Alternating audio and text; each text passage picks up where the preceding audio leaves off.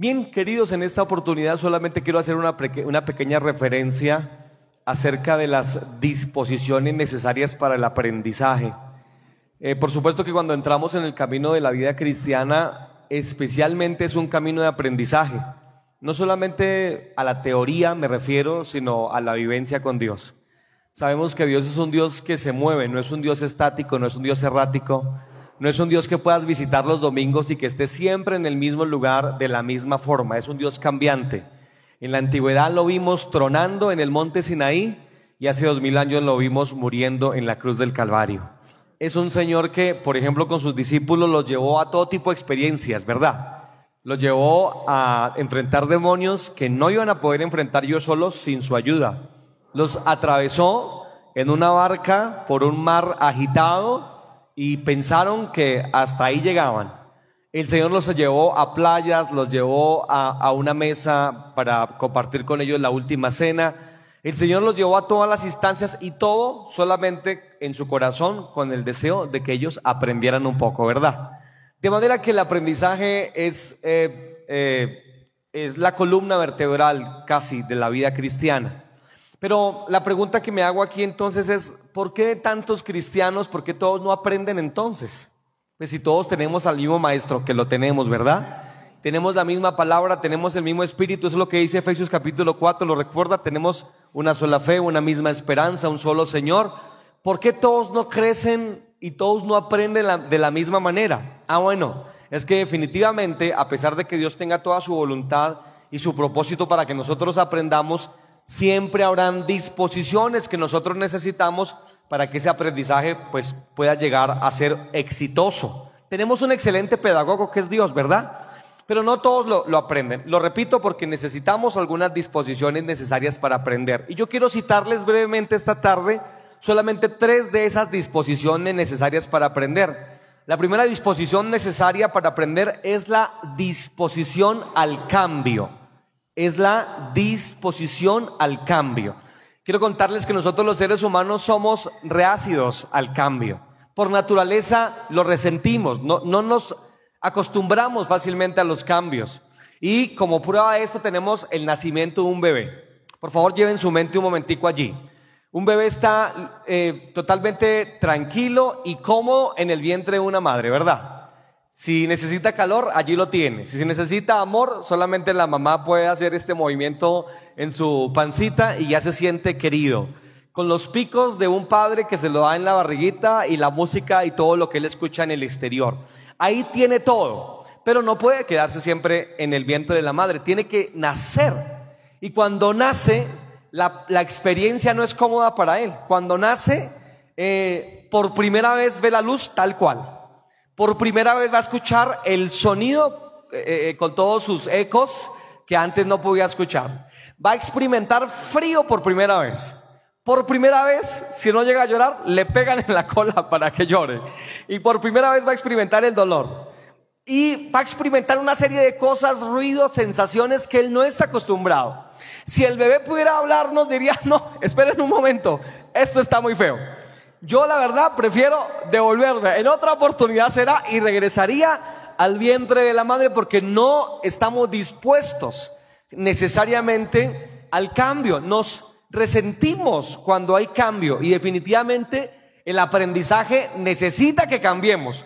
Justo ahí se basa el cambio, ¿verdad? Quiero contarles que yo era uno antes del seminario y fui otro totalmente diferente después del seminario. Algunas personas me decían, pero usted ha cambiado. Y le dije, por supuesto. Es que esa es la naturaleza. Tienes que cambiar, tienes que desarrollarte, tienes que mejorar, tienes que ser mejor que lo que eras antes. Así que la predisposición o la disposición previa al aprendizaje definitivamente es una disposición al cambio. Y les quiero decir que ustedes tienen que seguir estando dispuestos al cambio. ¿O nos vamos a quedar aquí, en este escalón? Por supuesto que no. De hecho, una de las particularidades que nos pasan cuando medio sabemos algo es querer saber más. ¿No les pasa? Y ustedes dicen, pero bueno, ¿y qué? ¿Y aquí qué más? Y nos ha encantado porque mi hermanita me ha estado contando estos días que algunos nos han dicho, bueno, ¿y ahora qué más? bueno, estaremos mirando cómo eh, podemos aportarles un poco más, pero definitivamente necesitamos seguir cambiando para mejorar, por supuesto.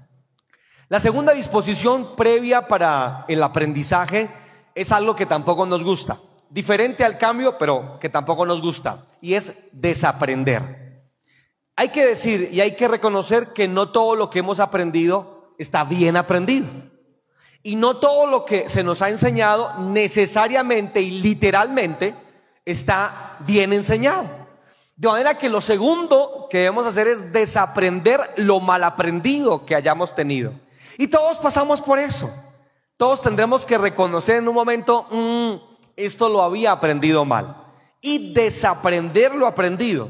Recuerden ustedes que es imposible, el ejemplo, el ejemplo básico que siempre se nos ha, se nos ha dado, es, es imposible tratar de llenar un vaso que ya está lleno, ¿verdad? Es complicado, hay que vaciarlo primero. Y quiero invitarles a que todo el tiempo estemos desaprendiendo y aprendamos otra vez. Quiero invitarles que cada vez que leamos la Biblia nos olvidemos de todo lo que el pastor John nos dijo. Y de todo lo que el pastor Miguel Alba nos dijo. Y de todo lo que el pastor Dumar nos dijo. Y tratemos de ver el texto como si fuera la primera vez.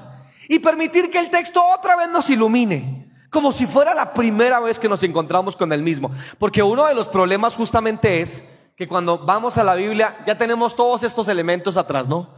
Venimos con, eh, y no es que esté mal necesariamente en un sentido, pero para que la Biblia recobre otra vez su furor y su sentido, tenemos que ir a la palabra de Dios como si fuera la primera vez.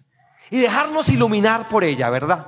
Eso en un sentido muy sencillo, sin, sin mencionar tantas cosas que cada día tenemos que desaprender y volverlas a aprender. Así es el verdadero crecimiento. ¿No les parece a ustedes?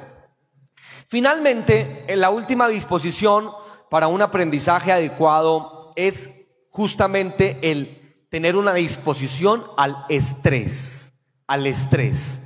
Parece que no les estoy hablando de cosas muy, eh, ¿cómo decirlo?, cómodas. Estoy hablando de cambio, estoy hablando de desaprender y estoy hablando de estresarnos.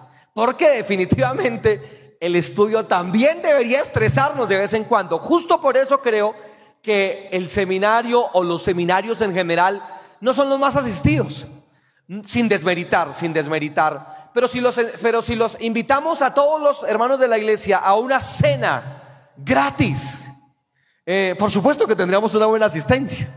O si los invitáramos a no sé qué evento que no necesariamente nos obligara a estresarnos con nuevos conocimientos, ah, pues entonces todo sería más fácil.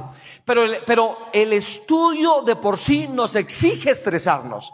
¿Y en qué sentido lo digo? Volvamos al ejemplo del crecimiento. Cuando un bebé, eh, eh, bueno, digo, estoy hablando mucho de bebés, ¿no? Estos días. Eh, la mayoría de ustedes saben por qué. Es que estoy esperando un, un segundo bebé, gracias a Dios por eso.